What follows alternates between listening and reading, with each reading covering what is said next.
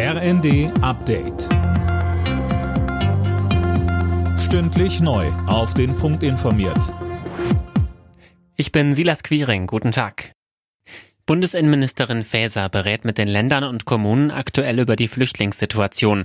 Angesichts steigender Zahlen an Schutzsuchenden klagen viele Städte und Gemeinden schon jetzt über zu wenig Platz. Faeser sagte dazu in der ARD. Deswegen will ich vor allen Dingen schauen, wie können wir die Kommunen von Bundesseite heute nochmal mit Immobilien unterstützen.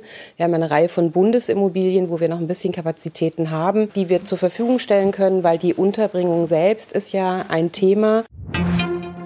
Bundeskanzler Scholz ist sehr zufrieden mit den Vorschlägen der Gaspreiskommission. Sie seien eine sehr gute Grundlage, um die Preise zu senken, sagte der SPD-Mann beim Maschinenbaugipfel in Berlin. Aber es gibt auch Kritik, Dirk Justes. Ja, richtig, und zwar von mehreren Seiten. Der Präsident des Bundes der Steuerzahler Holznagel sprach mit Blick auf die Dezember-Einmalzahlung in den Funke-Zeitungen von einer fragwürdigen Wirkung, die künftige Generation Milliarden kosten wird. Der Sozialverband VDK moniert, dass die Entlastungen zu spät kommen.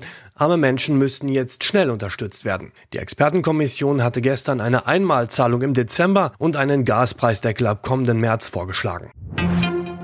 Wie reagieren auf die jüngsten Vergeltungsangriffe Russlands auf mehrere ukrainische Städte? Darüber beraten heute die G7-Staats- und Regierungschefs. Dabei geht es unter anderem darum, wie die beschädigte Infrastruktur der betroffenen Städte schnell wieder aufgebaut werden kann. Bundespräsident Steinmeier verlegt seinen Amtssitz ab heute für drei Tage nach Neustrelitz in Mecklenburg-Vorpommern. Im Rahmen der Aktion Ortszeit Deutschland will Steinmeier sich vor Ort mit Bürgern und dem Mittelstand über aktuelle Themen austauschen. Alle Nachrichten auf rnd.de